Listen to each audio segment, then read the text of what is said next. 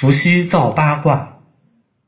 传说中，伏羲和女娲一样，都是中华民族的人文始祖。伏羲聪慧过人，有过不少的发明创造。他先是教会了人们辨别东南西北四个方向，让人们不再迷路。接着，他照着蜘蛛结网的样子，用绳子结成渔网，教人们捕鱼。他教人们把活着的野兽蓄养起来，还教会人们把鱼虾肉类放在陶器里煮熟了吃。当时在孟津一带的黄河里出现了一只怪兽，它的头长得像龙，有角有须，眼睛像闪电，身子长得像马。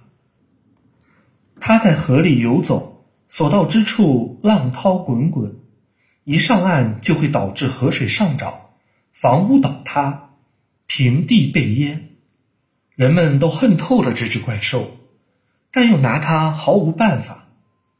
伏羲听说这件事后，连忙赶到了那里，站在岸边查看。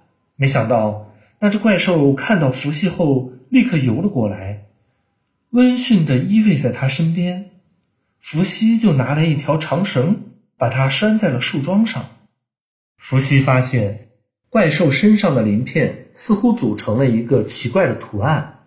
他仔细观察，日夜钻研，终于受到启发，创造出对后世影响很大的八卦图。按照古人的说法，利用八卦可以预测世上万物发展的规律。特别是经过周文王的推演，八卦被丰富为六十四卦。其中的内容更加博大精深，对后世影响也更加的深远。